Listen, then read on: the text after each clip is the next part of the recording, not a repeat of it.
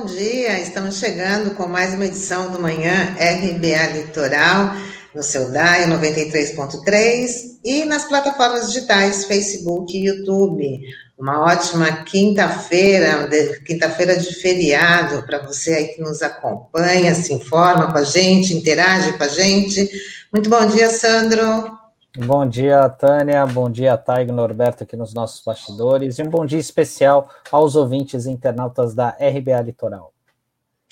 Bom, vamos começar falando que a ministra do STF, Carmen Lúcia, determinou a abertura de inquérito contra o ministro do Meio Ambiente, Ricardo Salles. Ela atendeu o pedido da Procuradoria-Geral da República, que afirmou haver suspeita de Salles atrapalhar a maior apreensão de madeira do Brasil, como denunciou o delegado da Polícia Federal, Alexandre Saraiva, então superintendente da PF no Amazonas. Com isso, Salles agora é oficialmente investigado.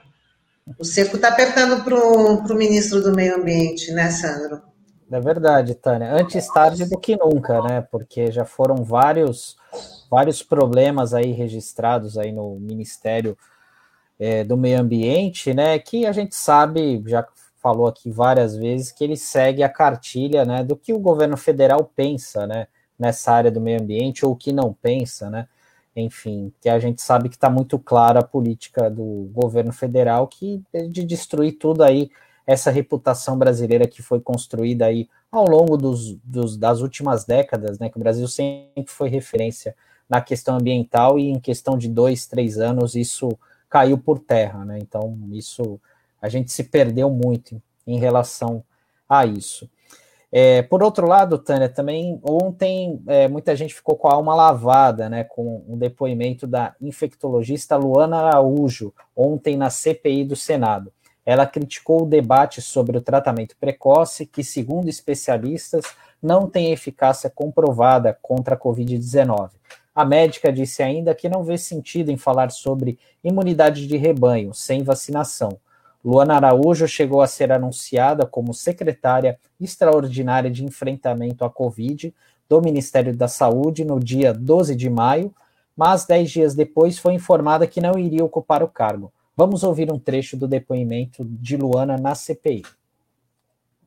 Ana, em algum momento a senhora discutiu ou conversou com o ministro Marcelo Queiroga a respeito de tratamento precoce, medidas não farmacológicas? O, o ministro Marcelo Queiroga é um homem da ciência. É, todos nós somos absolutamente a favor de uma terapia precoce que exista. Quando ela não existe, ela não pode se tornar uma política de saúde pública. É, mas a pergunta foi: é, conversou em algum momento? Não, não conversou, isso, discutiu não, sobre esse assunto? Isso, isso nem foi um assunto, senador. Essa é uma discussão delirante, esdrúxula, anacrônica e contraproducente. Quando eu disse que há um ano atrás nós estávamos na vanguarda da estupidez mundial, eu, infelizmente, ainda mantenho isso em vários aspectos porque nós ainda estamos aqui discutindo uma coisa que não tem cabimento. É como se a gente estivesse escolhendo de que borda da Terra plana a gente vai pular. Não tem lógica. um depoimento bem, bem diferente da médica Nise Yamaguchi, que chegou na CPI totalmente insegura, né, cheia de papéis, e essa doutora Luana ali, ela estava muito firme nas suas respostas, fez uma um depoimento altamente técnico, né, e que ficou muito difícil para os senadores que defendem o presidente Bolsonaro rebater ali as questões que ela estava colocando. Bom, e o é, avanço. Um outro trecho importante, ó, tá, tá Pode falar, só um minutinho, eu vou pedir para o Taigo colocar um outro vídeo da doutora Luana. É um vídeo de um minuto que eu acho que é, esclarece bem assim é melhor ela falando do que a gente, né? Até por ela conhecer, por ser médica, mas que deixa isso muito claro e evidente. Vou colocar aqui o vídeo. Então, é uma coisa ser aprovado no país. É virar política pública, senador. Eu acho que essa é a grande diferença do que a gente dito aqui. Aprovado, autonomia, isso tudo é perfumaria. É, a diferença é saber se isso vai exigir investimento público, isso se vai, vai se tornar uma é, uma orientação oficial. É isso. é, eu acho que é isso que eu, eu respeitosamente discordo do senhor. Ciência não tem lado. E eu disse isso lá no começo. Ciência ou é bem feita ou é mal feita. Ciência bem feita é aquela que não busca o resultado que você quer é aquela que faz a pergunta e espera para entender o que aconteceu. Então, eu acho que a gente precisa ter uma criticidade bastante desenvolvida. Como, é, como profissional de saúde, eu coloco isso, eu acho que a nossa formação exige que a gente reveja isso e que a gente consiga dar aos nossos colegas as, as ferramentas necessárias para esse tipo de análise. É. Aí o recado foi muito bem dado por ela, né? Exatamente, mas desmontando aí os argumentos dessa, da, do, dos senadores que estão aí do lado do governo, tentando, insistindo nesse tratamento precoce, querendo trazer dados e, e invenções sobre a eficácia desse tratamento, e a gente viu ali que é uma insistência né, de uma coisa ali bem, bem orquestrada para poder defender esse, esse tratamento precoce. E a doutora Luana, ali ontem, conseguiu desmontar todos esses argumentos. E o avanço da pandemia na Baixada Santista, já são mais de 139 mil infectados pela Covid, com 5.361 óbitos. Só em Santos são 1.673 mortes pela doença e, segundo a prefeitura, houve aumento no número de pessoas internadas na rede hospitalar da cidade, passando de 553 para 567 pessoas. Desse total, 310 pacientes são de outros municípios. Os números de internados na UTI subiu de 307 para 313 pacientes. E por conta desses números de hoje até domingo, a prefeitura adotará barreiras sanitárias para diminuir a entrada de turistas neste feriado prolongado de Corpus Christi. A operação acontece na entrada da cidade, com orientação e aferição de temperatura dos ocupantes dos veículos que vêm para Santos. É, lembrando, né, Sandro, que em São Paulo não é, não é feriado por conta daquele daquele acúmulo de feriados que a prefeitura fez lá no começo do ano, né, por conta da, da pandemia, mas mesmo assim as cidades daqui da Baixada tomaram aí algumas medidas para evitar o número de pessoas descendo aqui para as praias da região. E a Câmara dos Deputados aprovou na noite de ontem um projeto de lei 741-2021 que criminaliza a violência psicológica contra a mulher. A pena prevista é de reclusão de seis meses a dois anos, ou multa, caso a conduta não constituir crime mais grave. O texto segue agora para análise do Senado e a proposta faz parte do chamado pacote Basta, apresentado ao Congresso Nacional pela Associação dos Magistrados Brasileiros no ano passado. Bom, antes tarde do que nunca, né, Sandro? Essas leis aí de, de, de proteção à mulher, elas chegam cada vez que elas são apresentadas, são aprovadas, né, elas chegam em boa hora. Sim, e é interessante, né, que essa é uma iniciativa que partiu do próprio judiciário, né, que essa é uma demanda importante, então chegou com um respaldo bem importante ali para os deputados votarem, né, enfim, é, e agora vai para o Senado, né, e esperamos que isso ocorra, a tramitação dessa proposta ocorra o mais rápido possível para que seja sancionado pelo Executivo. Bom, e o Supremo Tribunal Federal vai retomar no próximo dia 23 o julgamento do recurso que tornou o ex-juiz federal Sérgio Moro suspeito no julgamento de Lula no caso do triplex do Guarujá. O plenário já formou maioria por sete votos a dois para manter a suspeição de Moro na condenação do ex-presidente. Faltam ainda os votos do ministro Marco Aurélio Mello e do presidente da corte, Luiz Fux. É, e ontem o, o, o presidente Jair Bolsonaro fez um pronunciamento em cadeia nacional, que foi acompanhado por, de panelaço por, em todo o país. Bolsonaro falou do PIB acima de 4%, emprego, vacina para todos e criticou as medidas de isolamento. Por esse motivo, a gente vai chamar o Douglas Martins para estar tá participando aqui com a gente. Bom dia, Bom, Douglas. Bom dia, Douglas, tudo bem? Abra seu microfone. Bom dia, Sandro. Bom dia, Tânia. Tudo bem? Tudo bem. Eu já queria te perguntar o seguinte: se foi uma noite barulhenta aí perto da tua casa e se esse país descrito aí pelo Bolsonaro é o mesmo em que vive a maioria dos brasileiros. Ô, Sandro, eu parecia que estava dentro de uma caçarola aqui onde eu moro. Realmente foi muita gente protestando, aumentou muito. Aliás, assim, acho que a gente já pode instituir um panelômetro, né? Porque antigamente era uma outra manifestação mais tímida, mas ontem teve bastante gente protestando. Eu estava, na hora do, do, da manifestação, eu estava numa reunião, né? essas reuniões virtuais, e tive que fechar a janela porque eu não estava conseguindo fazer a reunião. É, por essa razão justificada, eu não bati panela. Mas eu acho o seguinte: é, é, a situação posta no pronunciamento do Bolsonaro suscita algumas, alguns questionamentos. Primeiro, por que, que ele foi fazer esse pronunciamento no meio de uma situação que já é francamente desfavorável a ele? Né?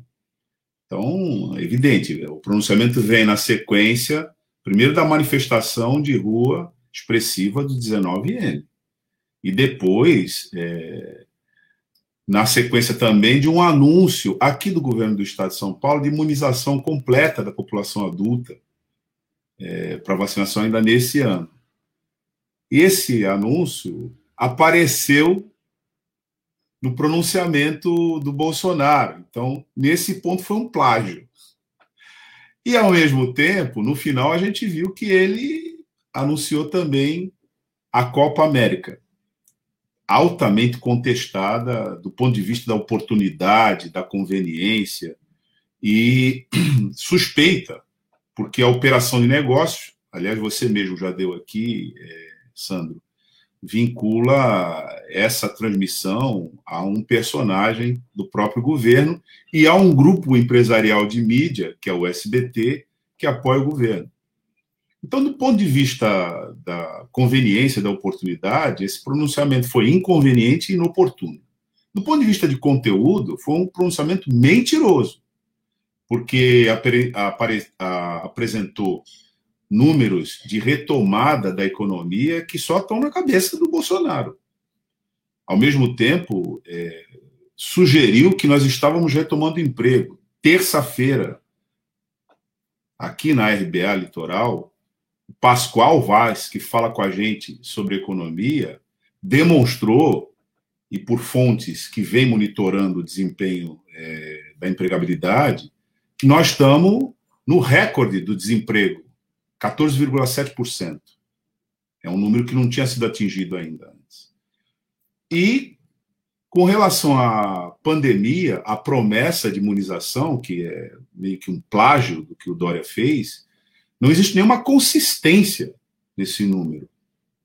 Nenhuma consistência.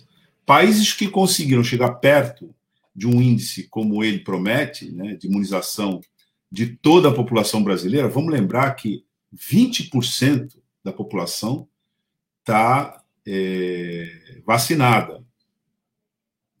Falta 80%. Isso, até o final do ano, Ninguém fez isso. Uma vacinação de larga escala como essa é, nesse período. E quem fez mais foi o Reino Unido, que aparece como uma referência para vacinação, fez porque fabrica a vacina. Não só distribui. O Brasil, ainda que tenha havido anúncio recente de que são Paulo, através do laboratório Butantan, conveniado com outros laboratórios internacionais, vai produzir a vacina aqui, ainda assim, esse procedimento está finalizando a parte burocrática. Então, o status hoje é que a gente não vacina sem o auxílio de forças exteriores laboratórios exteriores, porque a gente compra a vacina. Nenhum país que tivesse nessa situação conseguiu é, andar bem com o calendário de vacinação. Por quê? A razão é simples, né? Porque tem as intermitências de quem fornece. Suspensões, né? Na, aqui mesmo no Brasil a gente passou por isso. Então, esse pronunciamento de ontem, além de ficcional, ele reitera, aí num espaço oficial, midiático, protocolar, a mesma estratégia que tem sido adotada na Comissão Parlamentar de Inquérito da Covid no Senado. Ou seja, mentir, mentir e mentir.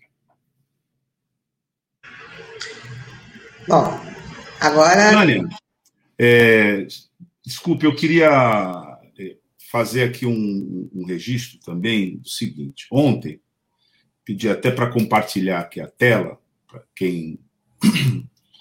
O que aconteceu é que ontem nós tivemos uma, uma portaria do Sérgio Camargo, que é o presidente da Fundação Palmares, que é, revogou a proteção ambiental dos quilombos brasileiros. E essa portaria, essa decisão, afeta todo o patrimônio afro-brasileiro, porque existem cerca de 3.500 comunidades quilombolas no Brasil, e retira a necessidade da mediação dos grupos quilombolas no processamento de licenciamento, bem como a exigência é, das medidas de prevenção, mitigação e controle e compensação sobre obras que é, estejam nesses sítios onde estão as comunidades quilombolas e que, normalmente, assim como nos sítios onde estão as, é, a população indígena, vivem assediados pela luta de grilagem no campo. Né? Então, é incrível, mas, na verdade, isso acaba de acontecer. Ontem, o presidente da Fundação Palmares levantou essa proteção é, das comunidades quilombolas. Portanto, num pacote que favorece o, a fragilização tanto do meio ambiente como da facilitação da especulação imobiliária nessas áreas. Isso aconteceu e ontem nós tivemos entrevistando, né, é, o Dito, e que é o Benedito Barbosa, da, da campanha, advogado que está na campanha Despejo Zero, tratando desse assunto. Então, de uma gravidade é, que expõe toda a comunidade quilombola no país.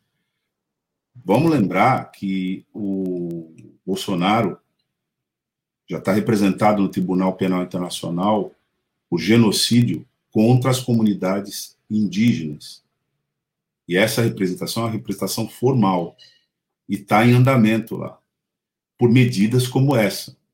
Porque através de uma é, medida dessa, fica sinalizado, na verdade, fica liberado o massacre no campo para as comunidades tradicionais. Agora, contra a comunidade, contra é, as comunidades quilombolas. Né? É uma notícia é, péssima e que demonstra o caráter é, predatório desse governo em todos os sentidos. É, contra essa desproteção, né, porque, é, aliás, é o que faz esse Sérgio Camargo da Fundação Palmares, né, ele segue a risca a cartilha do Bolsonaro no seu projeto de destruição. Mas o PSOL entrou ontem com uma representação na Câmara dos Deputados pedindo para revogar essa decisão do Sérgio Palmares. Então, acho que cabe também à sociedade essa pressão pro, na Câmara, né, para os deputados, para poder revogar essa decisão, que ainda dá tempo de manter essas comunidades tradicionais protegidas. Agora, o Sérgio Camargo, Tânia, ele fez essa medida, mas é uma operação estratégica. Provavelmente, como você está falando, é, o Supremo deve reverter essa, essa, essa decisão. Mas já fica sinalizado a disposição do governo né, de atacar essas comunidades. E, ao mesmo tempo, isso também demonstra a total incompatibilidade, vou falar, registrar rapidamente aqui, do governo com uma convenção, que é a Convenção Interamericana de Combate à Discriminação, assinada no último dia 13, que introduz, né, incorpora no nosso ordenamento jurídico a figura da discriminação indireta, que são essas medidas que facilitam é, a prática de racismo, que nós estamos discutindo bastante ultimamente, vem sendo reconhecido como racismo estrutural. Aqui nós estamos é, testemunhando um ato de racismo estrutural, um ato racista. E a convenção foi assinada, paradoxalmente, uma hora a gente pode tentar entender as razões que ela foi assinada, mas o fato é que ela foi assinada no último dia 13 e emendou a Constituição da República. Lá na convenção, e ela está vigendo. Está dito que isso não pode ser feito, que a figura da discriminação indireta, que é o caso aqui, não pode ser adotado por estados signatários das estratégias propostas pela convenção de combate à discriminação direta, que é aquela em que você diz que alguém não vai gozar dessa proteção, não vai acessar tal direito, não vai acessar tal espaço por razões de cor, de etnia, de religião, etc. Essa discriminação direta. Então, se afirma que os espaços estão interditados para esse ou para aquele sujeito. Isso não, não se faz assim no Brasil, né, Tânia? Não se faz assim no Brasil. Verdade. O que se faz é através né, de uma discriminação indireta, construída, que chega até nós por meio de várias práticas, a exemplo dessa que a gente acabou de falar, aí esses grupos não acessam, esses grupos são perseguidos e os inimigos dessa etnia, ou em questão, o grupo racial, enfim, o grupo que está sendo alvo da discriminação indireta, eles tem vantagens fornecidas pelo Estado. É o caso aqui também. Então, é importante registrar isso, porque na sequência da introdução da Convenção Interamericana de Combate à Discriminação, vem um ato racista como esse do presidente da Fundação Palmares. Verdade.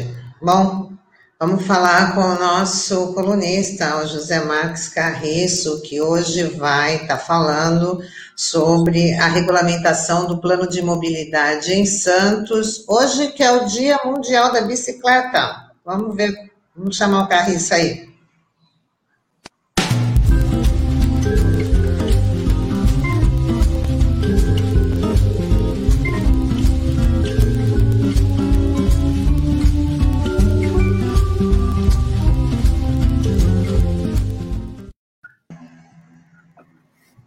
Bom dia, Carriço, tudo bem?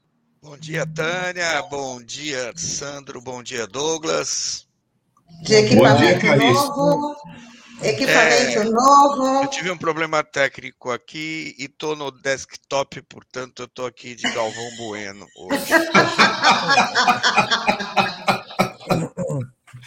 Bem amigos da RBA Litoral. Bem amigos. É isso. É isso aí, né, Carriço? Anunciei que hoje é o Dia Mundial da Bicicleta. Você também vai falar hoje aí nessa questão da, da regulamentação do plano de mobilidade sobre o sistema cicloviário, né? Pois é, Tânia. É, hoje é um dia muito importante né, para as cidades no mundo inteiro.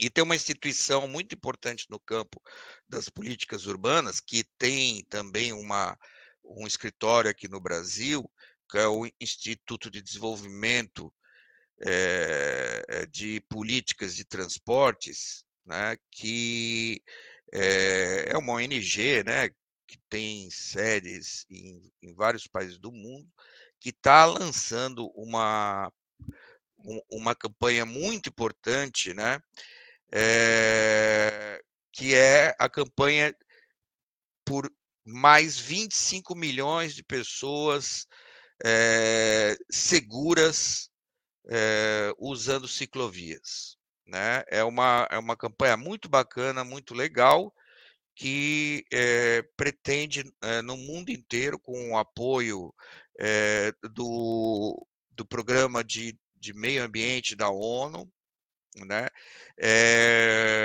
promover o, o, a ampliação da infraestrutura cicloviária no mundo inteiro. Né? E eles estimam ser possível, a partir dos estudos que os escritórios é, do, do, do Instituto fizeram em vários países, eles estimam ser possível conseguir nesse ano um acréscimo de 25 milhões de ciclistas a mais usufruindo de uma eh, adequada infraestrutura cicloviária. É uma campanha que eu apoio plenamente e ela se justifica mais do que nunca, né? Porque, como a gente vem falando em vários programas, é, com a pandemia, é, a, a, bicicleta se torna um meio de transporte estratégico, né? É, porque ela tem a vantagem de ser mais saudável, menos poluente e muitíssimo mais barata né, do que o transporte individual. E se você comparar com o transporte coletivo, né, que sempre foi estratégico em termos de política urbana, né, ela é muito mais segura né, para se defender do vírus. Né? É, então, pedalar mais do que nunca é, é algo importante para todas as cidades. E aí eu pergunto, como está Santos nessa história, gente? O que Santos está tentando. Será que os gestores do município de Santos se atentaram para isso? Né? Eu queria ver aí se o Taigo nos apresenta um mapinha é, que eu, eu atualizei, é um mapa que saiu publicado na tribuna, né? É, que fala dos 61 quilômetros de ciclovias é, existentes, né? É, é um mapa muito recente, então é mais ou menos o estágio que nós temos atualmente, né, da nossa malha cicloviária. É, e essas, eu pus essas manchas amarelas aí entre as ciclovias para o leitor, é, para o ouvinte, para o internauta poderem ver quais são os buracos que a nossa rede cicloviária tem. Né? Nós temos grandes áreas na, na parte urbana de Santos, né, que é a ilha, né, que é a parte da ilha, é, que não tem nenhuma conexão cicloviária. Né? E se a gente for pensar no sentido leste-oeste, principalmente, né, a gente tem pouquíssima conexão. Né?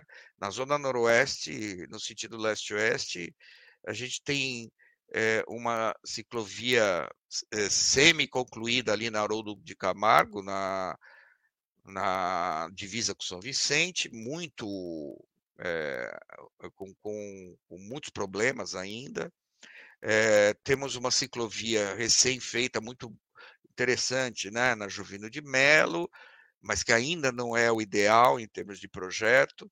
E na Zona Leste, nós temos a ciclovia da João Pessoa lá em cima, a ciclovia é, da, do eixo Francisco Glicério Afonso Pena e a ciclovia da praia. Nesses pontos intermediários, nós não temos nenhuma conexão. Então, nós temos uma série muito grande de bairros, né, como Macuco, Vila Matias, Jabaquara, é, Campo Grande, que se o ciclista quiser é, transitar de um para o outro, ele vai ter que enfrentar o trânsito cada vez mais selvagem.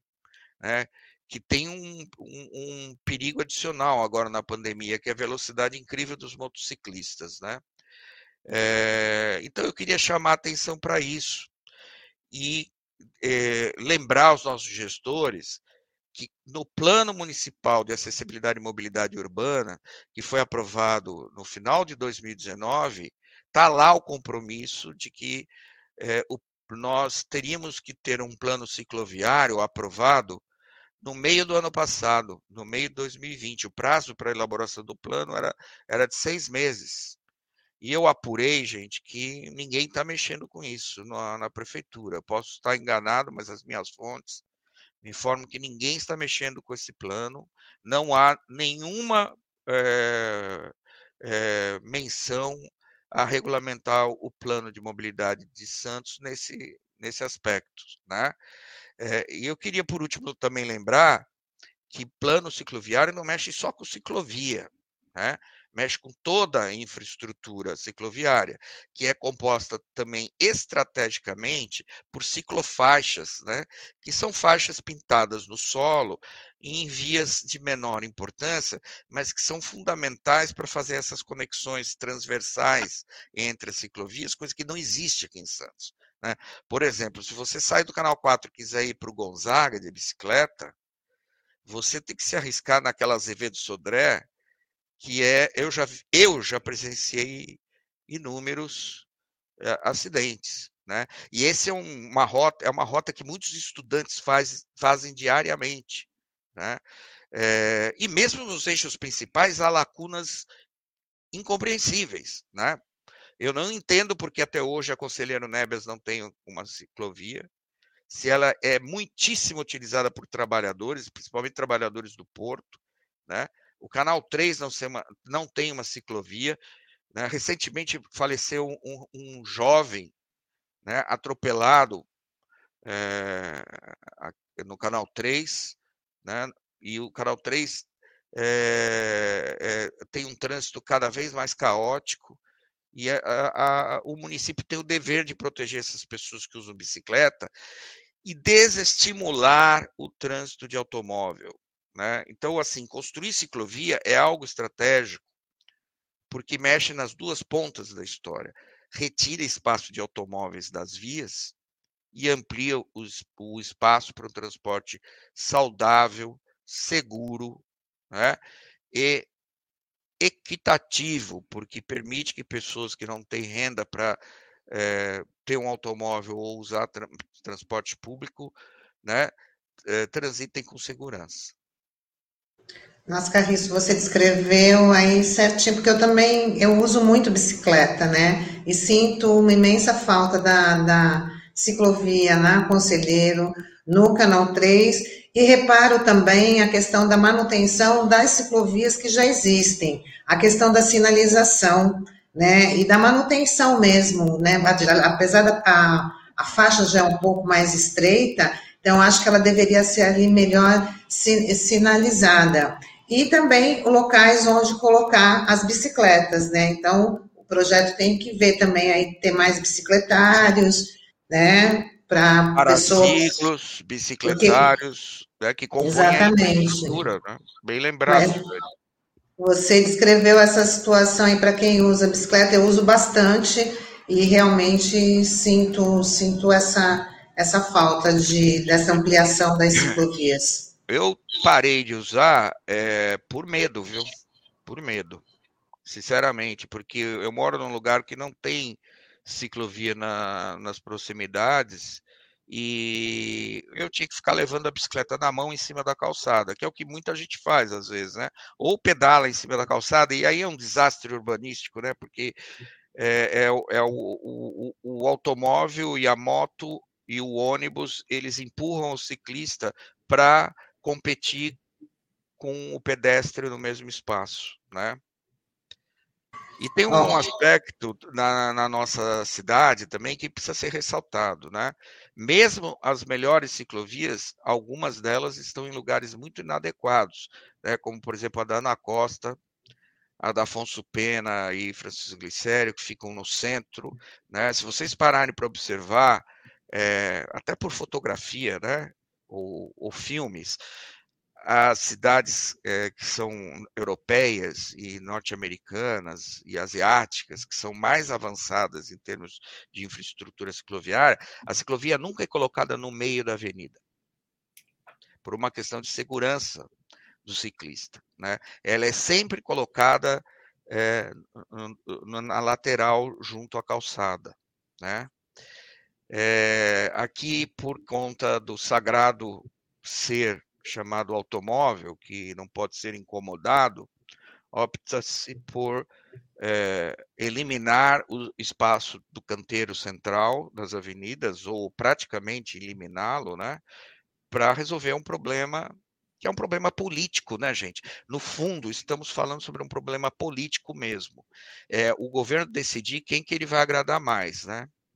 Se são os proprietários de automóvel ou se são é, os proprietários de bicicleta.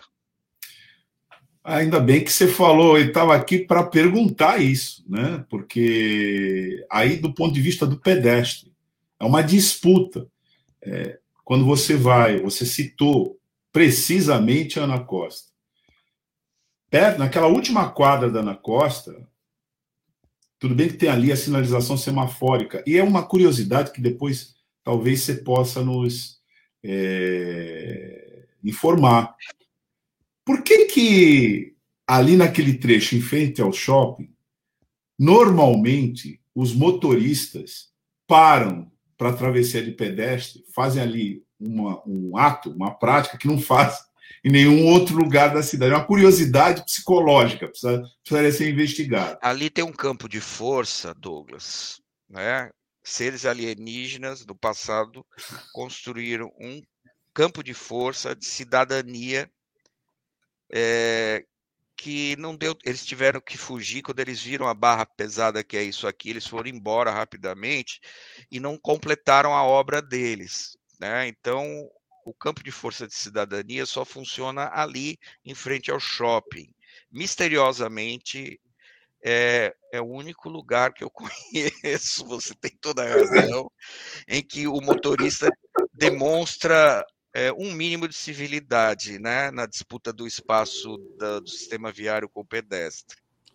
É, o mesmo começou a ser feito agora no outro shopping ali do Gonzaga, né? Eles eliminaram aquele semáforo ah, ali da, da Floriano Peixoto, né? Verdade. E, e, agora, e também gerou um burburinho danado ali, né? Enfim, tanto é que agora normalmente fica um agente da CET ali, né? Enfim. Assim, porque faixa elevada, né? Porque lá eles fizeram uma faixa elevada, né, Sandro? Faixa elevada aqui em Santos é rampa de lançamento. É rampa de lançamento. Né? Não sei, parem para observar, por exemplo, na Azevedo Sodré, porque lá tem, na Floriano tem um trânsito muito intenso, né? As pessoas transitam é, muito lentamente, então não dá para foguete tomar impulso, né? para atingir a estratosfera. Mas, por exemplo, você pega aquelas faixas elevadas, aquela faixa elevada que tem na Azevedo Sodré, naquele setor diferenciado da cidade, né, de gente muito chique. Oscar ali, Freire a, Santista. A Oscar Freire, né, Oscar Freire sem calçada, né? É, gente, aquilo ali é deplorável, né? Porque os automóveis eles tentam, eu não sei se é praticar enduro, o que que é, enfim. Não, é, Bom. Vamos registrar só o Luiz Cláudio que, que falou aqui, aproveitar que o Carriço está tá aí com a gente, colocar a interação dele, que ele fala bom dia a todos e todas, sou ciclista há muitos anos, e as ciclovias de Santos são péssimas, a da Ana Costa chega a ser absurda. É, eu também noto a da Ana Costa, ela é totalmente estreita e ela vai num trecho, chega lá perto da passando a Francisco Glicério, ela já se torna uma via uma única, você disputa ali aquele espacinho, depois ela volta a ter duas, duas pistas de, de, de, de ida e volta, né? Fora que você também às vezes tem que se desviar da, da, dos canteiros, das plantas, né? Porque é muito, muito, muito estreita. Olha, eu brinco, né? Enfim. né? Mas se a pessoa for obesa, ela corre o risco de perder uma parte do corpo quando ela para na faixa de pedestre é, lá no meio do canteiro central, porque o espaço para o pedestre ficar esperando o sinal abrir, abrir ali é muito estreito. E qual que é a, a, origem dessa história? A origem dessa história é que quando o pessoal da Prodesan fez o projeto, né, é, não teve muita escolha, porque nas eh, extremidades do leito carroçável, né, nas duas pistas, tinha o corredor de ônibus, que é um corredor meio fake, né, gente? Eu já falei sobre isso aqui. É um corredor que só funciona em algumas áreas, ele não é segregado, enfim, não é sempre que as pessoas respeitam o espaço exclusivo do, dos ônibus nos horários, né?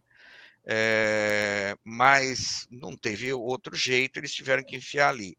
Agora, retrocedendo a, a antes de 1971, né, que foi quando os bondes deixaram de circular na nossa cidade, né, de forma é, sistemática, né, porque ainda tem os bondes turísticos no centro, é, o bonde transitava no centro, é era o contrário, gente. O, bonde transitava no centro, por isso que tinha aqueles abrigos modernistas maravilhosos, né, que foram construídos ali. É, e aí teria dado para construir a ciclovia nas extremidades, como se faz na Holanda, por exemplo. Né?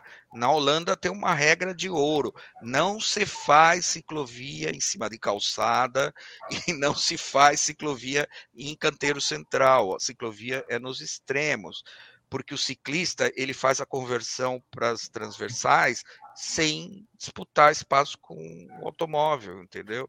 É muito mais seguro, é, enfim. É, então aí um desastre vai gerando outro, entendeu? A retirada do sistema de bonde, substituído pelo sistema de ônibus, aí vem um, um, um corredor de ônibus meia boca, e a solução é, né, todo mundo ficar apertadinho ali, porque no passado. E o ciclista correndo risco, né, Carriço? Exatamente. Ó, Carriço, ligadão aí pela participação de hoje, nesse Dia Mundial da Bicicleta. Carriço expondo aí as dificuldades do, do ciclista na nossa cidade, né? Que ninguém é, pensa. E, e, vamos lá, né, a gente pegar no tranco e vamos entrar na campanha dos 25 milhões né, de novos ciclistas com ciclovias seguras ao redor do mundo, né? Eu acho que Santos precisa fazer parte dessa campanha mundial, não é só do dia do desafio, né? É, precisa fazer parte dessa campanha mundial é, do Instituto pelo Desenvolvimento do Transporte, das políticas de desenvolvimento do transporte, que é associado à ONU nessa grande campanha. Está na hora de Santos e toda a Baixada Santista, porque a situação não é muito melhor nos outros municípios. Grande abraço. Obrigada, Carriço. Tchau, Carriço. Até semana que vem. Até semana. Bom, Tânia, a, a gente vai. Vou deixar vocês com a próxima, né? A entrevista do Edson Aparecido. Bom, a, gente, a gente vai na sequência aqui conversar com o Edson Aparecido da Silva. O Edson é secretário executivo do Observatório Nacional de Direitos à Água e ao Saneamento, o ONDAS, e assessor de saneamento da Federação Nacional de Urbanitários, a FNU. Nessa entrevista que a gente vai fazer com o Edson, a gente vai conversar sobre saneamento básico e a privatização do saneamento básico que se encontra em andamento é, aqui no Brasil. Vamos chamar o Edson para conversar com a gente.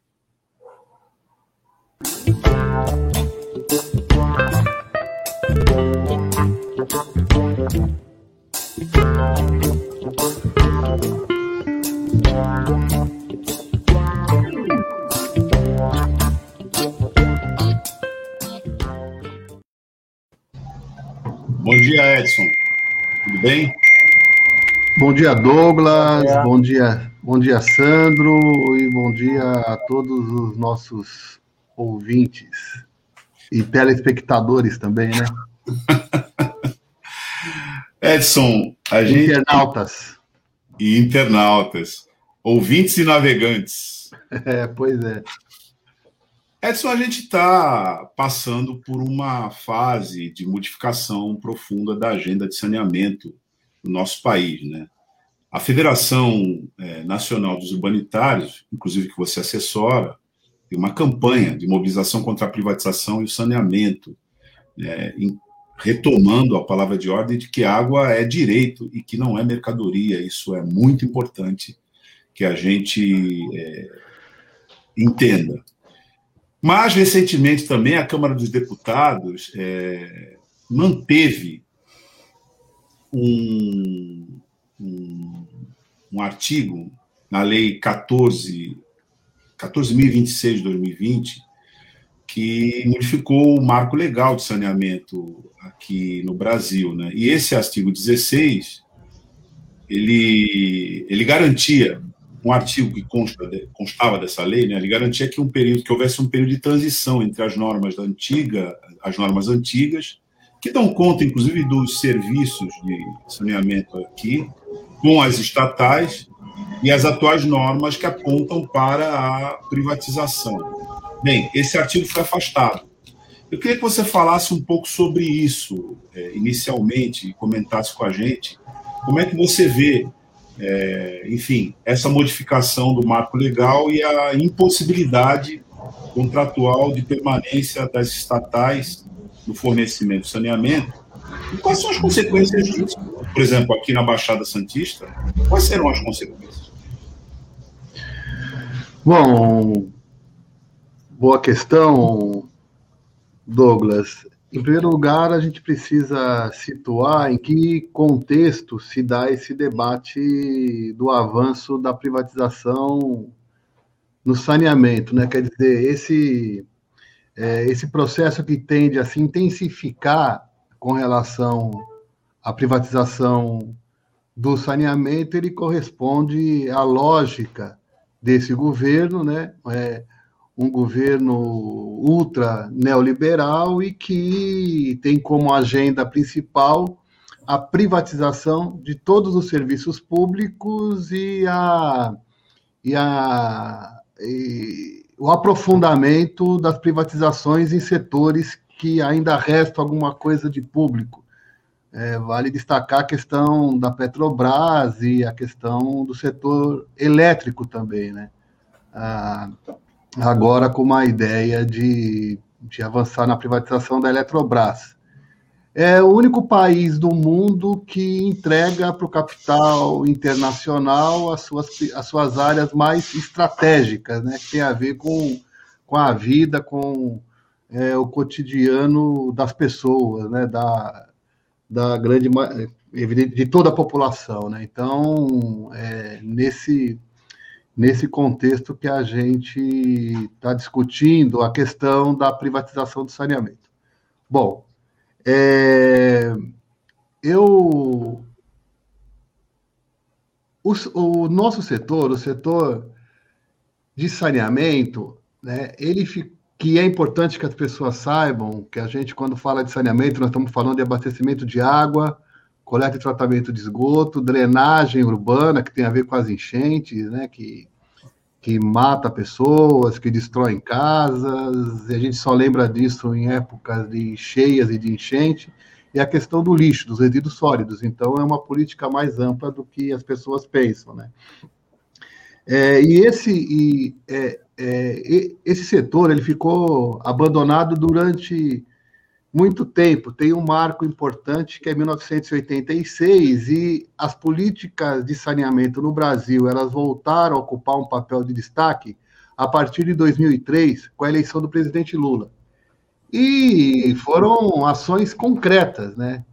Logo no primeiro dia de governo, Lula descontingenciou. Eu estou fazendo esse, esse histórico para a gente ver quão desastroso é o que pretendem fazer agora, né? Então, assim, Lula, ele, ele, ele descontingenciou os recursos para saneamento que estavam presos no governo federal, né? No, desde meados da década de, de 1980 até o governo FHC.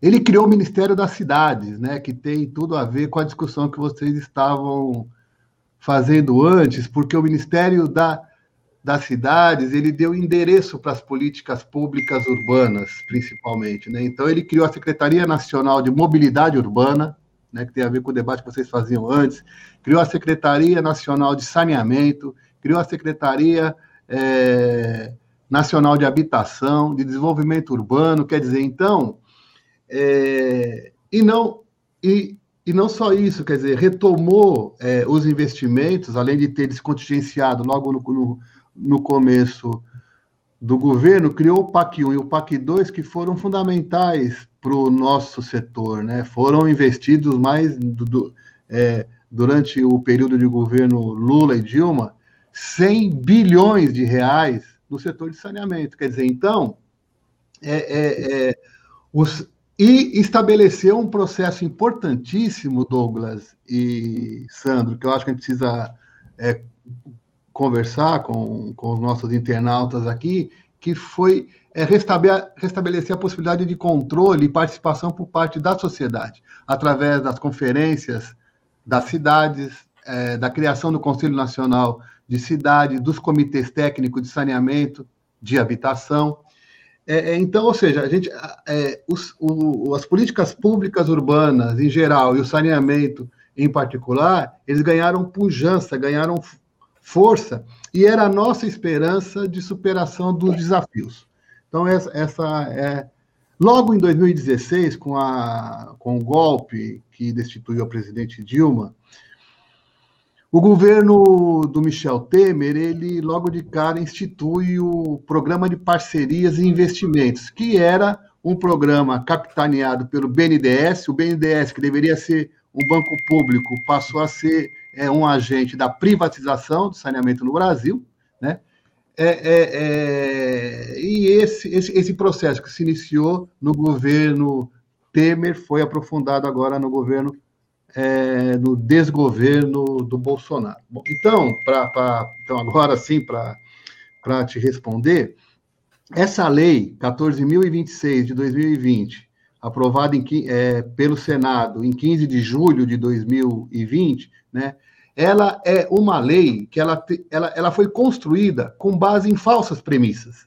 A primeira falsa premissa, de que o setor privado era impedido de participar do saneamento, que não era absolutamente verdade. A Lei 11445 de 2007, né, que foi é, que é, aprovada ainda em 2007, era uma lei que não impedia a participação do setor privado. O Brasil é um país capitalista, o Brasil não impede a participação do setor eh, privado. Isso está é, isso tá garantido na Constituição, está garantido no artigo, na, é, na Lei 8987, que é a Lei de Concessões de 1995, está garantido nas leis de, é, de PPP de 2004. Então, é, esse argumento era um falso argumento. Dizer que a lei não deu conta da universalização é uma falácia. Eu estou contando para vocês que desde 86 o Brasil é, entrou num vazio institucional muito grande.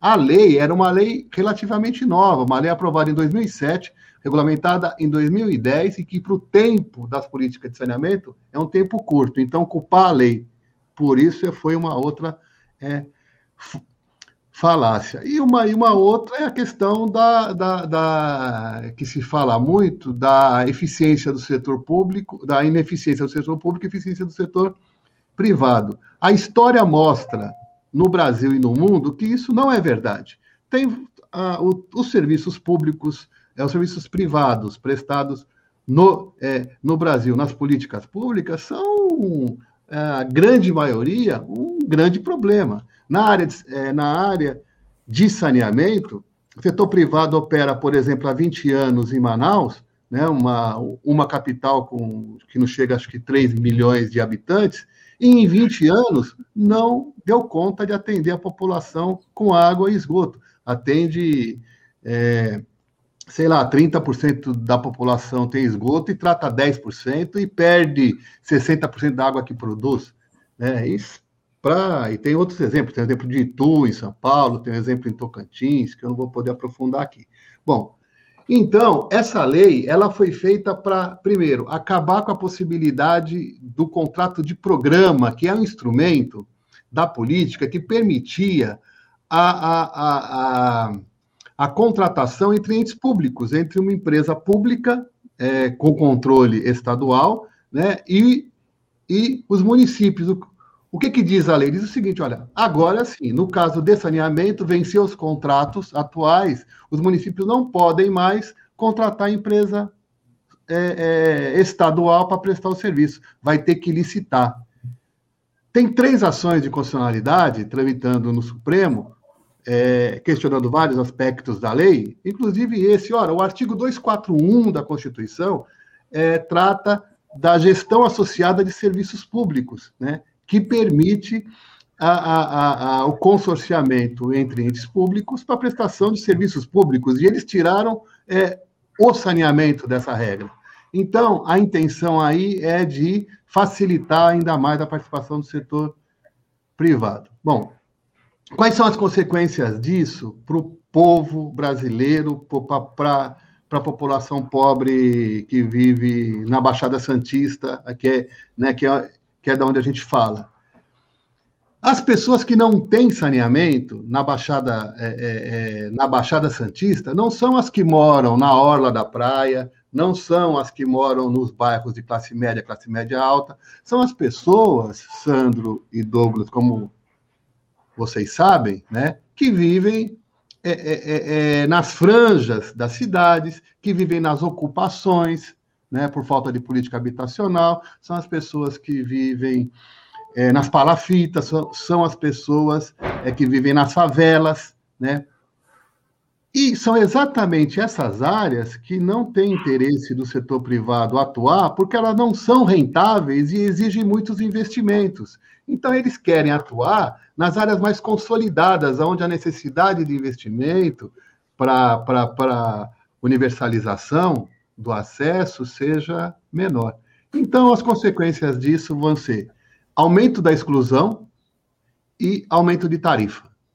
Porque quando, é, quando eu privatizo as áreas mais rentáveis, eu acabo com um instrumento importante de, da, da política pública, que é de fazer um subsídio cruzado entre as áreas que, a, que se opera.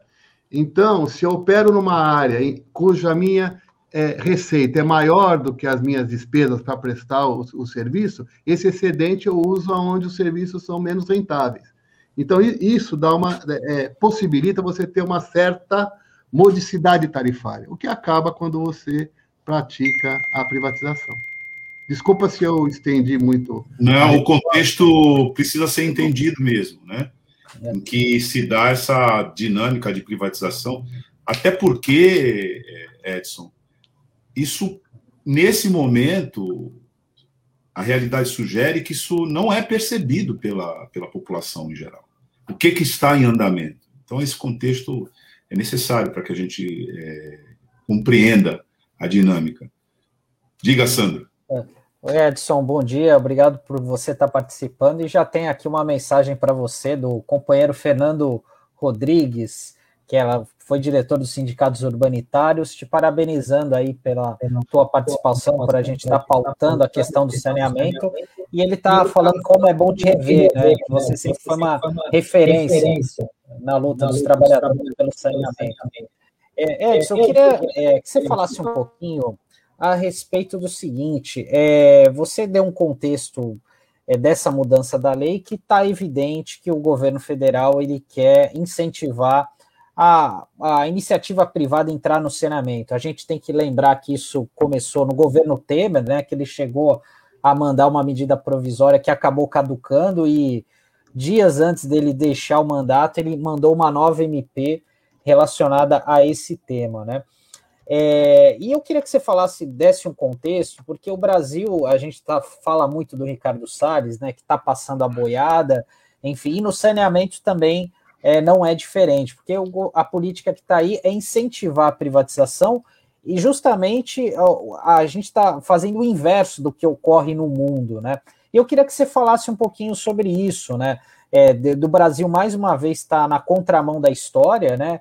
Em relação a essa questão da privatização do saneamento, e também que você falasse das lutas que a gente tem visto aí em alguns estados, como no caso da SEDAI, do Rio de Janeiro, que foi colocada para a privatização de uma maneira até ilegal, né, ao, é, por meio de um decreto, contrariando uma decisão da Assembleia Legislativa. A gente também tem o caso da, da estatal do Rio Grande do Sul também, que corre o risco de ser privatizado. Queria que você desse um panorama também de como é que estão essas lutas aí contra a privatização pelo país, né? É, Ótima pergunta. Eu, eu acabei esquecendo de responder a questão do veto ao artigo 16, mas eu acho que é importante a gente retomar é, isso, porque eu, eu praticamente mudei para Brasília é, durante uns dois anos para acompanhar esse processo de, de, de discussão das das MPs, né? Foram duas medidas provisórias derrotadas porque não, elas não conseguiram é, é prosperar, né? É, que desembocou depois num projeto de lei do Tasso Gereissati, que acabou sendo votado, né? Então, é, eu eu tenho é, é, isso foi no final de 2019, né? quando o projeto foi aprovado na Câmara, foi um verdadeiro golpe, porque ninguém tinha certeza de que se o projeto fosse levado a voto, ele seria aprovado. Né? Nem a base do governo e nem os partidos de é, esquerda. Se fosse esticado a corda, esse projeto não teria ido a voto. Infelizmente, infelizmente, né?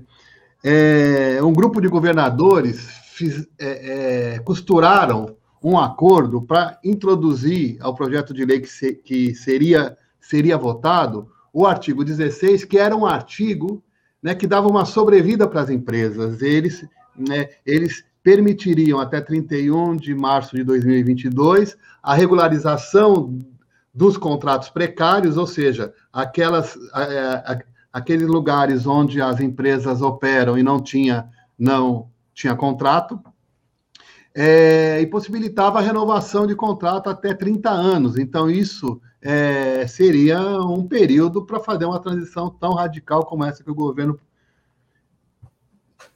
é, queria. Bom, a, acontece que, é, em função desse acordo, a lei foi, a, foi aprovada, foi para o Senado, aprovado, com o compromisso de que não haveria o veto ao artigo 16. Foi uma negociação dos governadores com as, as suas bases, com é, o parlamento. Né?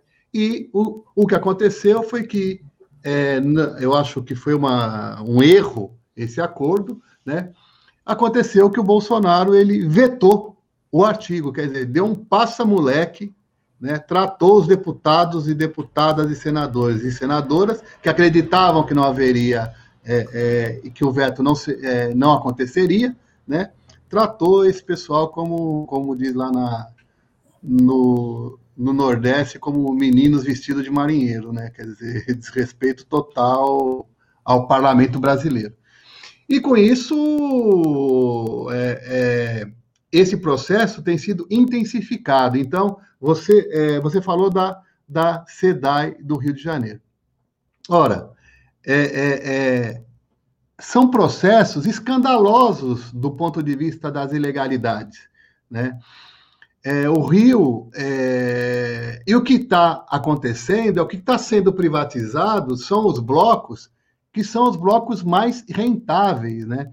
E como as empresas pagam grandes outorgas para ganhar a prestação de, é, de, é, de serviços, na prática, você está tirando dinheiro do saneamento, porque essas outorgas elas, elas vão entrar na conta dos consumidores. Alguém vai pagar essa conta. E esse dinheiro das outorgas altíssimas, né, ela vai para os cofres dos estados para resolver um problema da crise fiscal e não para resolver um problema de saneamento. Quer dizer, então, ó, é, e na SEDAI, o que, o que, que aconteceu, né? Pelas informações que a gente tem. Um dos blocos mais necessitados, que mais precisariam de investimento, não, não, não, não teve interessado, né? Você, é, talvez vocês não saibam, mas no final do ano passado, não sei se vocês sabem, os nossos ouvintes aqui, os nossos é, é, internautas, mas teve o leilão promovido pelo estado de Alagoas, que, que privatizou a região metropolitana de Maceió. Pasmem vocês, a região, a região metropolitana de Maceió tem 13 cidades. 10 eram operadas pela Casal, que é a Sabesp de lá. Né? É, é, é... O órgão de governança metropolitano de Maceió resolveu privatizar todos os, os, os, serviços. E foi no bloco, inclusive, três municípios que eram municípios autônomos, como é, é o caso de, sei lá, de Campinas, em São Paulo e outros, né? Só, só que e o, o, estado de Alagoas ele criou três blocos. O bloco que foi privatizado é o bloco da região da região metropolitana, que era responsável por 95% da receita operacional da Casal em todo o estado. O que, que eu quero dizer com isso? Que o serviço que sustentava o saneamento no resto do estado de Alagoas foi privatizado e quem ganhou a licitação foi a BRK. O que, que vai acontecer com esses dois blocos? Onde está a população mais pobre, provavelmente não vai ter é, interessado em novas privatizações e vai ficar na mão do, é, do governo do Estado. Ou seja, essa história de que você, na, na privatização, junta o osso com o filé, é mentira. Né? Pode falar, Douglas.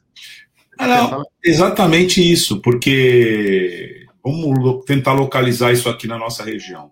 Guarujá, Santos, São Vicente, é, para ficar por aí.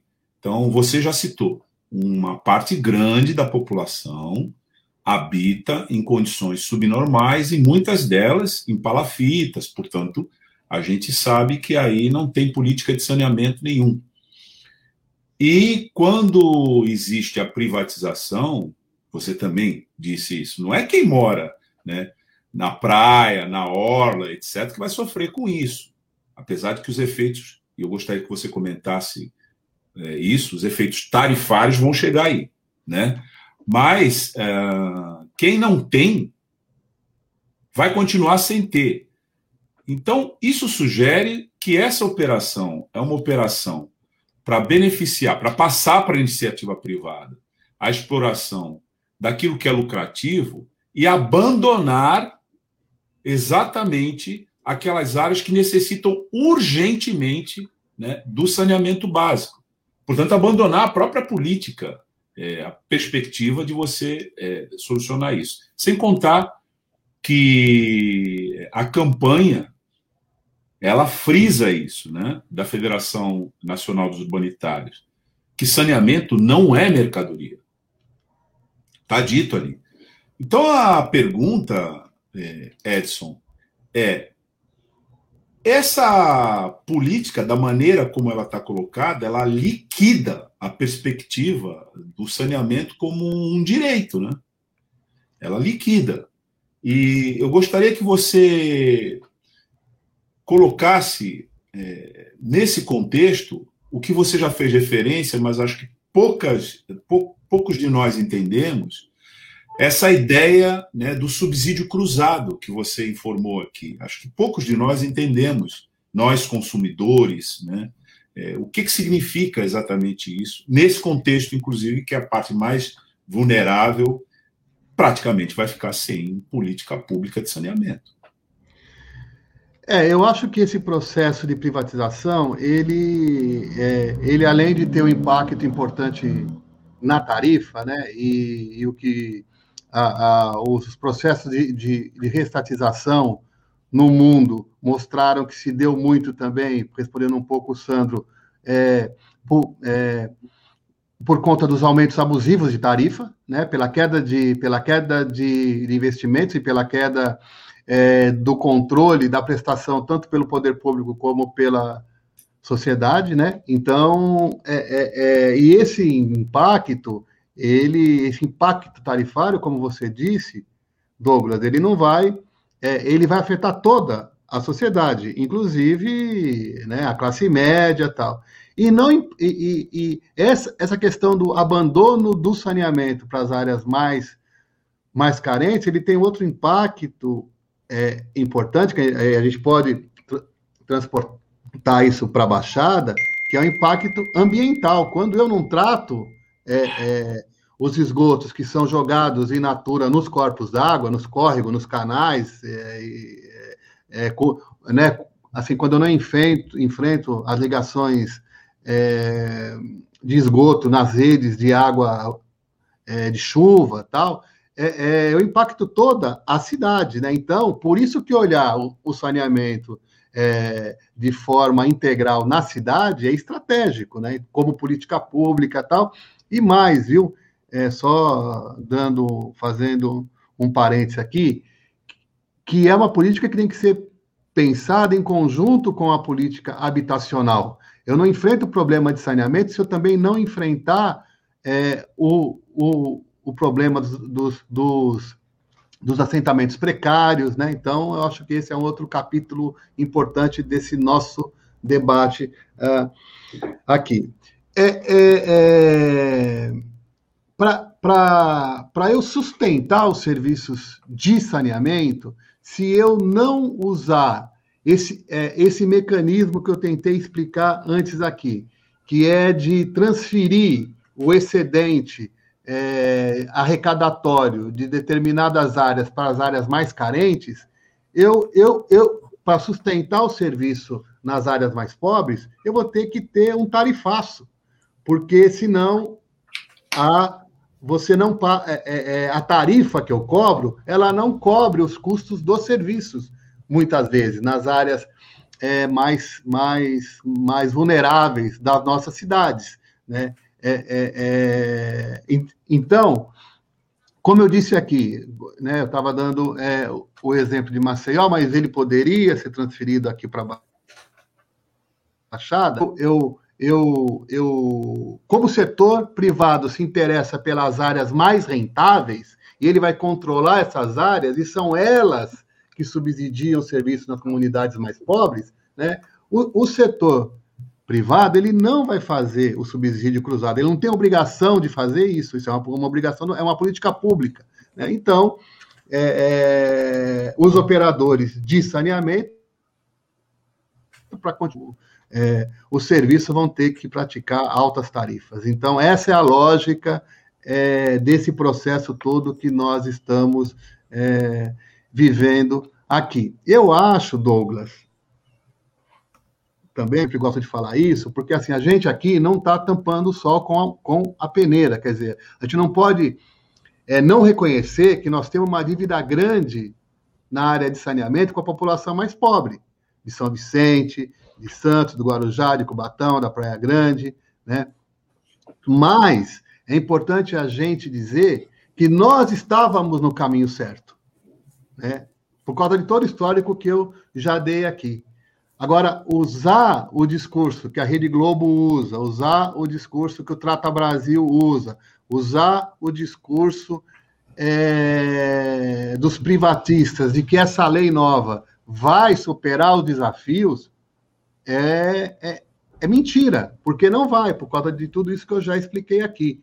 A lógica do setor privado não é uma lógica de Madre Teresa de Calcutá, de fazer o bem para atender a população pobre.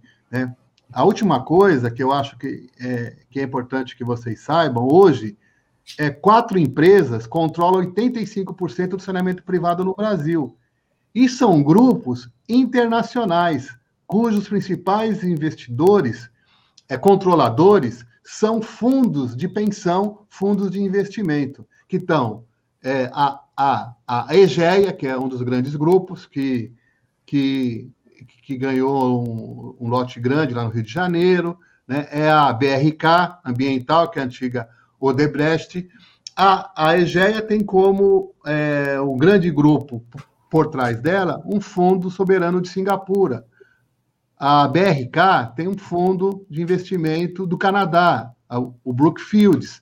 Quer dizer, vocês acham que os investidores desses fundos, né, que é, fundos que administram o dinheiro dessa gente, os, os investidores lá fora estão preocupados se a empresa deles vai atender a, a população pobre? Eles querem retorno dos seus investimentos. Então, engana-se aqueles que acham que a privatização ela vai gerar emprego no Brasil, que ela vai gerar venda de material que ela vai é, é, melhorar a situação do povo.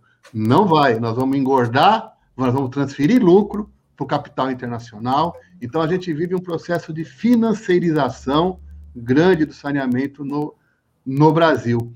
Então, a gente está transformando um serviço público que é monopólio natural, diferente da telefonia, diferente é, né, da TV a cabo, diferente de outros serviços, em que o cidadão pode escolher aquele que é mais barato, aquele que é melhor. Né? Aqui é, é, um, é, uma, é um investimento privado sem risco. Ninguém vive sem água, ninguém vive sem é, é, é esgoto, ninguém vive é, é, ninguém produz se não tiver água. Então, é um serviço estratégico, monopólio natural, com grande, é, com baixíssimo índice de inadimplência, né? Então é um, é um absurdo o que estão fazendo com o saneamento no nosso país. Edson, é, tem um projeto que está tramitando em caráter de urgência aqui na, na Lesp, aqui em São Paulo, né? que é o 251-2021, que prevê justamente a, a questão da criação de unidades regionais de saneamento até para se adequar a essa um novo a mudança no marco regulatório, né? E assim, até para os ouvintes internautas entenderem, foram criadas quatro grandes regiões aqui no estado e uma delas, formada por 370 cidades, é onde estão todas as cidades da operadas pela Sabesp, né, inclusive as da Baixada Santista. Né. É, a gente recebeu aqui no mês passado o Sidney Aranha, que é o secretário de Meio Ambiente de Guarujá, e ele até teve uma fala bem interessante, falando: olha, isso daí na prática vai acabar com a metropolização, né? Porque isso vai causar um, um problemaço, né? É, na tua avaliação, você acha que esse projeto passa na Assembleia? É, o que, que é, isso daí é uma política errada do governo do estado, uma visão equivocada, e, uma, e, e, também o seguinte: é, o sistema regional de saneamento ele não tem que estar associado a uma bacia hidrográfica como é hoje. Enfim, queria que você falasse um pouquinho a respeito desses, desses aspectos. Bom, eu acho que bom, é, o que o Sandro trouxe é o seguinte: tem a ver com uma das determinações da Lei 14.026 e que os estados brasileiros têm que fazer a regionalização da prestação do, do, dos serviços até 31 de maio de 2021. Né?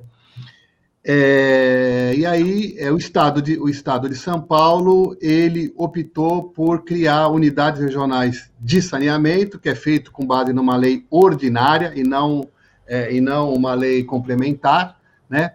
É, é, é, com vistas a atender o que está na, na lei. Uma das condições é que, é que nessa, nessa modelagem aí, né, nessa divisão é, regional, você tenha garantido o equilíbrio econômico financeiro delas tal.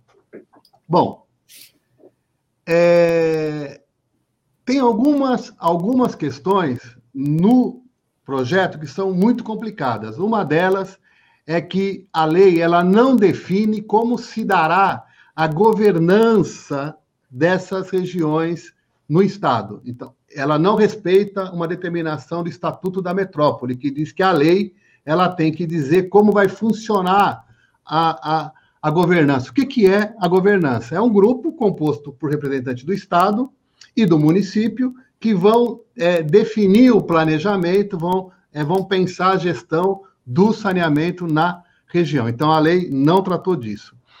É, é, é, a lei, ela, ela, ela traz na sua esteira a mesma coisa que diz a lei 14.026, no sentido de que quem vai, quem vai aprovar a, a regionalização é, é, vai ser um ato do prefeito, ou seja, tira da Câmara Municipal dos municípios a decisão pela adesão ou não ao, ao, à unidade regional. Isso é uma outra complicação.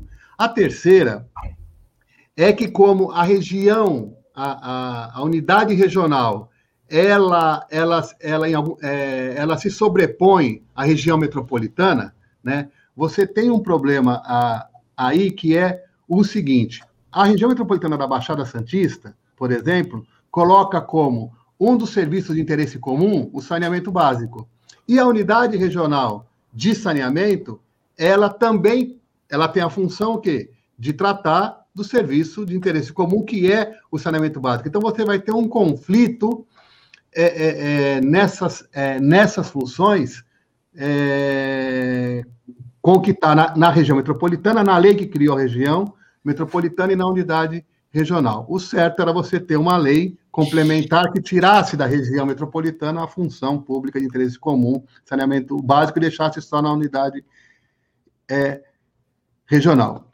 O Sidney, ele tem razão, né? É, você é, imagina que, que a, a, a, a, unidade regional 1, né, que pega desde municípios do litoral até municípios que fazem divisa com Mato Grosso, é uma coisa que, do ponto de vista do planejamento, é irracional. Né? Na prática, o que vai acabar acontecendo, na minha opinião, é que é, a unidade regional, ela vai, para funcionar, ela vai ter que criar é, é, é sub-regiões dentro da unidade dentro da unidade regional, para você preservar o que você tem hoje é, com base nas unidades de negócio da Sabesp. Né? Então, você vai ter que é, manter esse bloco da Baixada, você vai ter que manter é, é, é, os blocos que hoje já se organizam dentro do desenho de funcionamento da Sabesp. Então, é, é, eu acho que é, que isso que vai acontecer na prática para resolver esse problema que o Sidney levantou.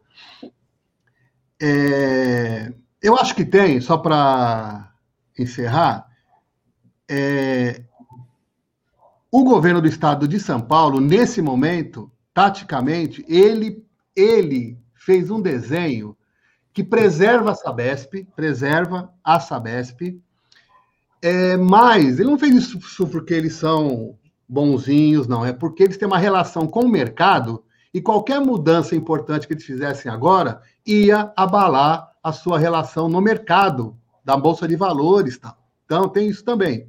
E o governo está em compasso de espera para saber o que, que vai fazer com a Sabesp. Na sexta-feira, as ações da Sabesp caíram 4,7%. Sabe por quê? Porque naquele dia o Marcos Penido disse que não está na agenda do governo, do Estado, privatizar ou, ou, fazer capitalização parcial ou total da Sabesp em 2021 e 2022. Tem eleição o ano que vem, né? Sei, é, e o PSDB, espero que não, e eles esperam que vão ser reconduzidos ao governo do Estado. E aí eles vão pensar o que vão fazer com a Sabesp. A única coisa é que nós precisamos tomar cuidado, porque o Penido disse o seguinte: falou, não, a nossa vontade agora, é, a, a, a nossa intenção é avançar na, avançar na universalização. 2021, 2022, atendendo a lei. Depois a gente vê o que faz. Ora, vê bem, nós vamos botar dinheiro público, nós vamos é, investir, aumentar os níveis de atendimento, aí lá em 2023 a gente, que tiver tudo melhor do que é hoje, a gente pega e privatiza. Então, é, é, eu espero que em 2022, né, Douglas, a gente repense tudo isso para a Sabesp aí. Não sei é, se eu respondi, Sandro. É. Sim, Sandro. É, não, respondeu sim. É, não, porque esse é um tema que, é, assim, a, a, normalmente a Assembleia Legislativa tem pouca visibilidade no noticiário, né? E, e um projeto como esse, certamente muitos deputados é, nem sabem do que se trata, né? É uma coisa que vai passar meio que batido lá, né? E só vão perceber os efeitos mesmo só daqui a algum tempo, né? E como você falou, né? O Penido deu essa entrevista aí, as ações caíram, né? Mas sempre tem que ficar com o pé atrás, né? Porque a gente sabe da lógica aí do, do Dória, né? Enfim, é, então não dá para contar como certo, né? É, que isso não vai ocorrer com a Sabesp, até, até porque a Sabesp, pouca gente sabe, é uma das maiores empresas de saneamento do mundo, está entre as três maiores, né? Então é muito visada aí pela, pela, pelas empresas privadas. Né? É, quando a gente fala em privatização, né, Sandro? Na verdade, é a entrega. E o Pascoal Vaz, toda semana fala com a gente aqui na terça-feira sobre economia, reiteradas vezes expõe o processo de privatização. Ele estudou isso e descreve que no momento imediatamente anterior à privatização há um investimento público para que aquele que vá receber né, essa estrutura já não tenha absolutamente despesas e tenha maior capacidade de lucrar imediatamente. Essa é uma importante é, observação que, repito, sempre o Pascoal está fazendo aqui conosco, e é uma espécie de alerta para a população.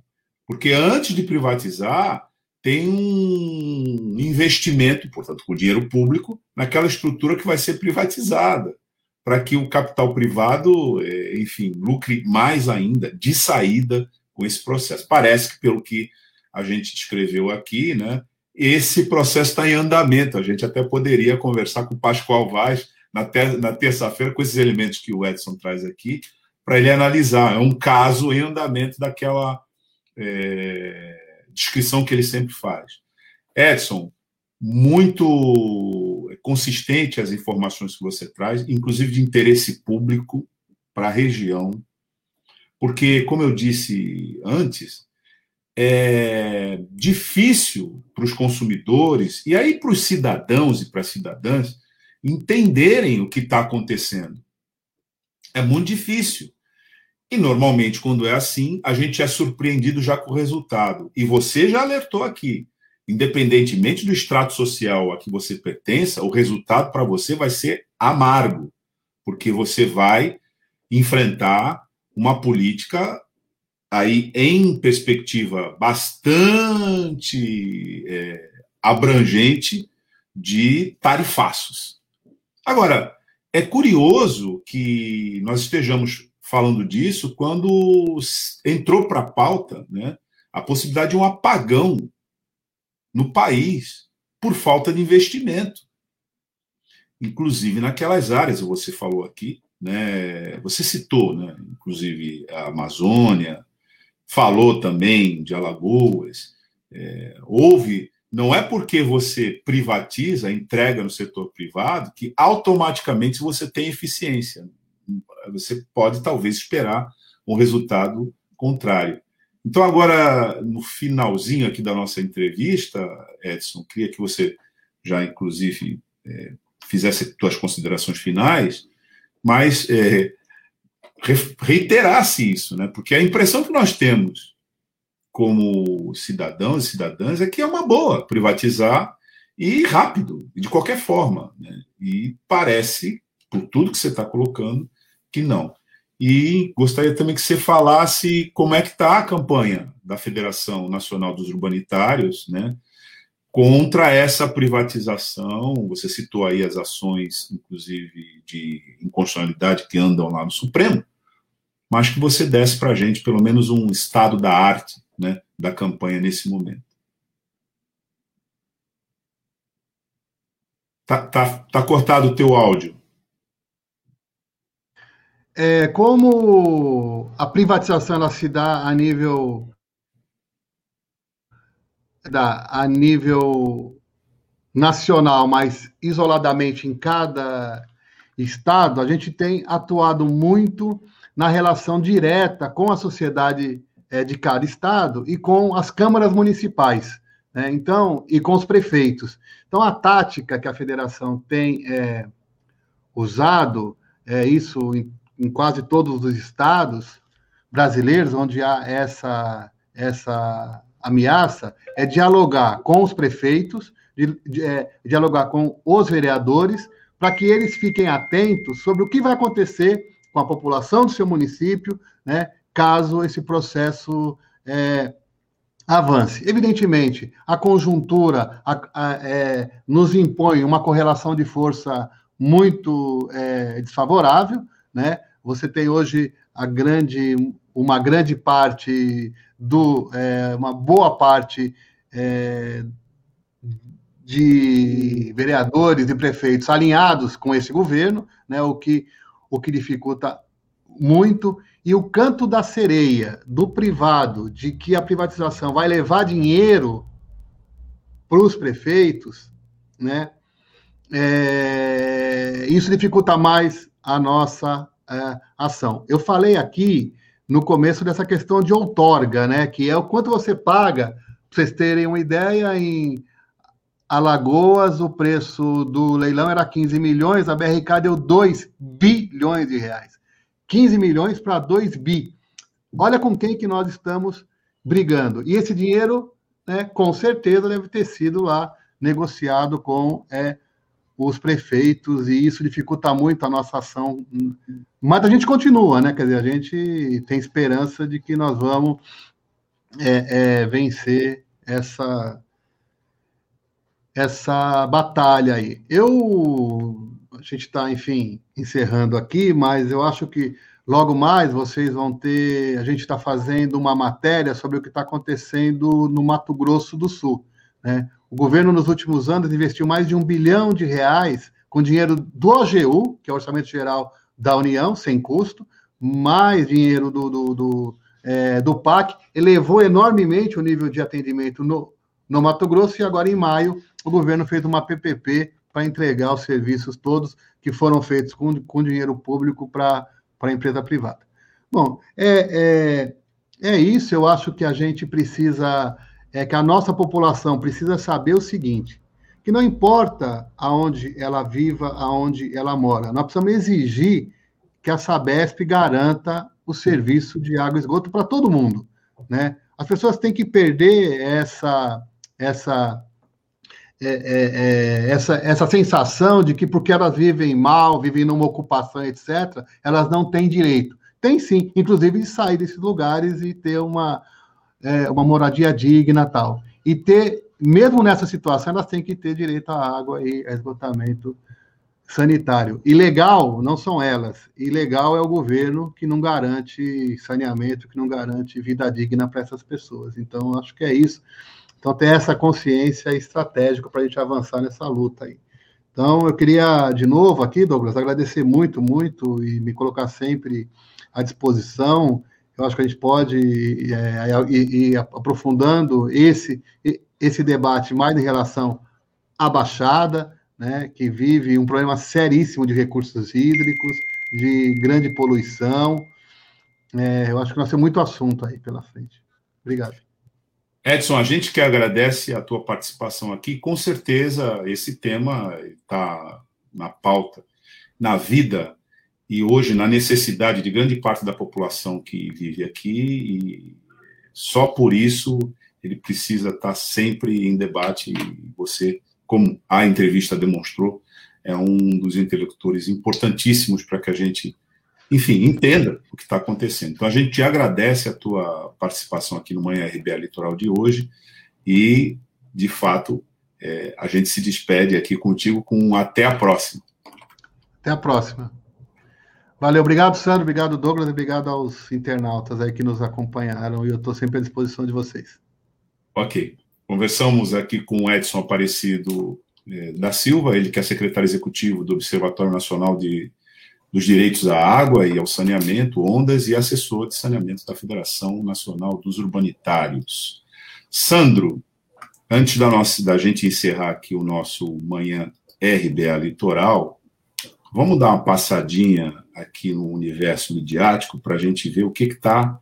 Uma das manchetes mais é, aqui impactantes do dia, que é essa, né? O, nós estamos aqui com um desabamento, né? No Rio das Pedras. Deixa eu tentar ampliar um pouquinho aqui a foto, né?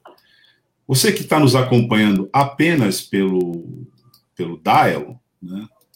Eu estou disponibilizando aqui uma foto de um prédio de quatro andares que desabou, que desabou na madrugada dessa quinta-feira, lá no Rio de Janeiro. Chama atenção, evidentemente, pela própria tragédia, né, porque fez vítimas, mas pela localização desse prédio e o contexto em que ele se apresenta. É, essa foto que a gente está passando aqui está no portal DCM, com uma manchete que é a seguinte: Freixo, que é o deputado federal pelo Rio de Janeiro e pelo PSOL, né, declara que o prédio que desabou em Rio das Pedras era uma das principais fontes de renda de miliciano ligado a Bolsonaro. Veja só. O Globo é, também está dando essa matéria agora, né? Desabamento de prédio em Rio das Pedras pode ter sido causado por construção irregular ou erro técnico, e acredita, inclusive, essa informação a um engenheiro, Geraldo Portela, especializado em gerenciamento de riscos, e informa que ele alertou para o fato das lajes parecerem pesadas demais. Aqui a gente vê na foto lateral como se deu o desabamento, né? É, para a edificação. Mas o interessante é que é, ele traz uma, uma observação de que é, as condições desse desabamento indicam características aí muito peculiares. Diz ele aqui, a gente sempre tem que respeitar o desenvolvimento da investigação, mas nós estamos vendo aí duas lajes que parecem ter escorregado, saído de direcionamento de um desmoronamento normal. Parecem equipamentos muito pesados para a edificação, para as características da edificação. E isso mostra indícios de uma construção desordenada, fora dos padrões técnicos de engenharia. E aí, voltando aqui, então, ao Freixo, né, no portal Diário do Centro do Mundo, é, a informação de que o deputado Marcelo Freixo, um dos parlamentares mais ativos no combate às milícias cariocas, escreveu uma sequência de publicações no Twitter sobre a edificação que desabou nesta quinta-feira, 3, em Rio das Pedras. E aí, é, ele diz o seguinte: o próprio Marcelo Freixo.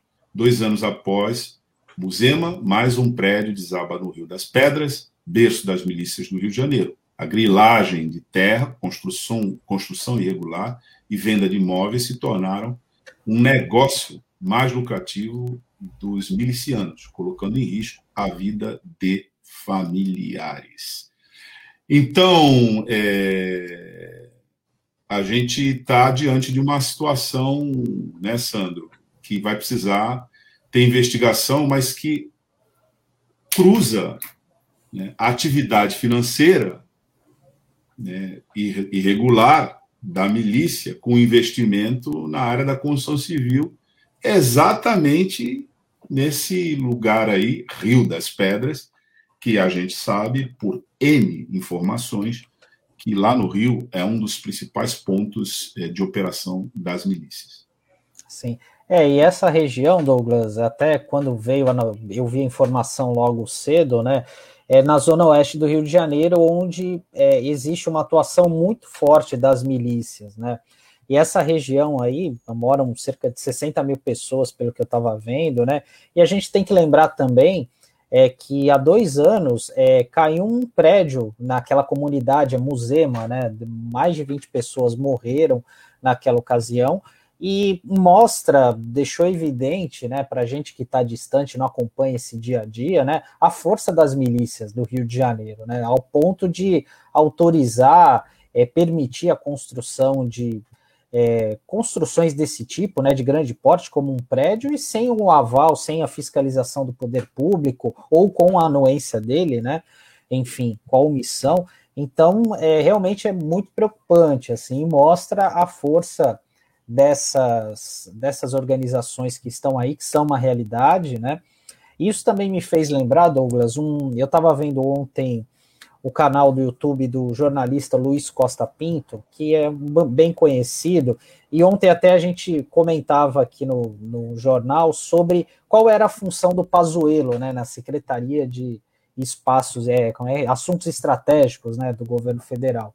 E o, o, o Luiz Costa, né, conhecido como Lula, ele falou, fez a apuração dele junto com os militares, com pessoas do governo, e disse que o Pazuello é a missão dele, o assunto estratégico que ele vai cuidar é justamente isso, é criar uma linha, um link é, do poder entre dessa estruturação, dessa linha de comando entre o palácio, é, o palácio do Planalto, né, e essas e essas milícias de certa forma, né, essas polícias, os policiais militares que acabam desse baixo, ah, enfim, tem baixas patentes, enfim, que estão na bronca aí com os governantes, com, por conta dos baixos salários, os problemas de criar essa relação, né? O que é muito perigoso, né, do ponto de vista institucional, haja visto que ocorreu já nas manifestações de, é, da, da, do último sábado, né, em Pernambuco, onde ali ficou claramente evidenciado né, um excesso por parte da polícia, o que deixou o governador lá, o Paulo Câmara, é, numa sinuca de bico, teve que trocar o comando da PM lá, enfim, teve que dar uma resposta. Então, isso é muito perigoso, né? E principalmente que a gente sabe as origens do Bolsonaro, né? Enfim, a ligação que ele tem com essa com esse público, né, com as milícias, então a gente precisa ficar atento a isso. Né? É, e aqui passou né, um comentário do Norberto, né, dando conta de que nós estamos, é, nesse episódio, geograficamente localizado no que ele diz, inclusive com razão aqui, o que a sede, né, o QG é o comentário aqui do Beto Arantes, do crime, do escritório do crime, que é uma das organizações de milícia que está envolvida diretamente na morte de Marielle, né? E então isso demonstra e com esse com essa observação que você fez uma espécie de rebaixamento das instituições de segurança de Estado nesse nível é, de milícias. Né? E aí é, isso coloca em risco a sociedade brasileira como um todo, porque a gente não, não pode ter a ilusão de que isso é um problema circunscrito ao Rio. Isso é um processo é, de gangrena das instituições de segurança pública do país. Porque se você tem é, um contingente como as Forças Armadas, que constitucionalmente estão de, é, é dedicados, afetados à proteção da sociedade, diante que é a principal afetação, né? diante de uma possibilidade de risco do inimigo interno, portanto, tem que desenvolver policiamento de fronteiras e tem que desenvolver o investimento tecnológico, coisa que nós não fazemos, e nós somos é, clientes dos Estados Unidos da América do Norte, que são os nossos principais fornecedores. Veja só, Sandro, se acontecesse uma guerra aqui envolvendo o Brasil, para a gente operar na defesa da sociedade brasileira, a gente dependeria dos Estados Unidos, que são nossos fornecedores de insumos para as Forças Armadas. Né? As tentativas, inclusive, que nós tivemos aqui de eh, desenvolvimento soberano para as próprias Forças Armadas, elas foram sabotadas. Eu cito Ampassan, sem discutir a profundidade, a importância estratégica, etc., mas eu cito dois casos que demonstram isso. Primeiro, é, a Embraer, né, que tinha uma linha de fabricação de aeronaves é, leves de treinamento é, militar, né, reconhecido no mundo inteiro. E o segundo caso ele é mais dramático ainda, que era o investimento da Marinha num submarino com propulsão nuclear. Parou. Então, nas Forças Armadas, você tem um comprometimento de uma agenda de investimento daquilo que é a missão constitucional. E as polícias militares, que é um entulho autoritário, uma legislação criada na década de 60, né, originariamente, que colocava a militarização da polícia como força de reserva das Forças Armadas, como a gente não tem guerra, como não é esse contexto, e mesmo se tivesse, aqueles que estudam observam o seguinte: né, as guerras hoje são guerras que não são de grandes mobilizações e ocupação de território, são guerras tecnológicas. Né? Os Estados Unidos vive permanentemente em guerra e agora um dos equipamentos que ele mais usa né, de ataque são drones pilotados à distância. Então, essa conversão aqui da, da, da, da, polícia militar, que nos movimentos populares, toda vez que se sai à rua, existe uma chamada que é tem que acabar, não acabou, tem que acabar a polícia militar, não é só uma observação é, de uma palavra de ordem da rua. É porque essa configuração da segurança pública militarizada, ela não tem muito a ver com a própria pauta de segurança pública que exige qualificação dos profissionais que não estão lidando com o inimigo externo, mas com a própria população né? e, portanto, tem que ter um, algum corte de cidadania aí nesse processo. Mas nada disso está acontecendo, Sandro, nada disso está acontecendo, e você bem citou, né? nós temos um fato que é esse do Pazuello ir para a Secretaria de Assuntos Estratégicos da Presidência da República, que noutros governos democráticos discutia exatamente as questões fundamentais no Pacto Federativo. Aí não. Aí nós estamos botando uma pessoa cujas qualificações são duvidosas, muito duvidosas, e a razão pela qual essa pessoa foi para lá também é muito duvidosa, né, para operar no diálogo com algo que vai ficando cada vez mais evidente, significa uma espécie de, veja só, Sandro, base social do poder constituído. Quando que a gente poderia imaginar que a gente viveria numa sociedade em que a base social do poder constituído seria exatamente o crime organizado sob a, sob a forma de tráfico de armas, de mulheres, de drogas e de controle de territórios através das milícias. Mas quando cai um prédio como esse que a gente viu aqui e morrem pessoas inocentes, né, você é, acaba descobrindo né, o que levou a nossa realidade a chegar até isso. É como também se descreve, né, né Sandro? Um avião não cai de repente. Né? Nunca é só um fator apenas, né? Mas é triste. E o problema é que, assim, esse tipo de episódio tem se tornado cada vez mais comum, né? A gente tem que lembrar também daquele motim que teve é, da greve é, no é, motim no Ceará, onde até o, Cid Gomes, né, acabou levando um tiro ali, né?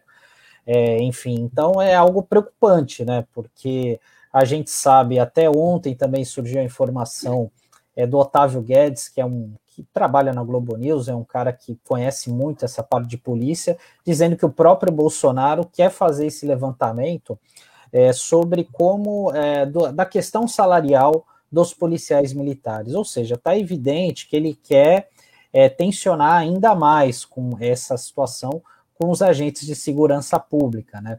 Que a gente sabe que é uma base importante que ele tem, né? O Bolsonaro e tal e ele está querendo ampliar isso, consolidar isso de vez, né? Bom, é isso. A gente vai encerrando aqui a nossa edição de hoje do Manhã RBA Litoral, informando você que nos acompanha, tanto pelo Dial como pelas redes, que na sequência vem a programação com Olavo Dada, Som da Praia, a Praia do Som. Agora às 11 horas e às 14 horas você vai ficar com Marcos Canduta, com Tarde RBA Litoral. Se você perdeu algum trecho aqui da nossa entrevista e da nossa edição de hoje, às 19 horas a gente reprisa, só no Dial. Mas o conteúdo fica à disposição permanentemente nas redes sociais, nas plataformas Facebook e YouTube da RBA Litoral. É isso, a gente fica por aqui e amanhã a gente está de volta às 9 horas da manhã. Tchau!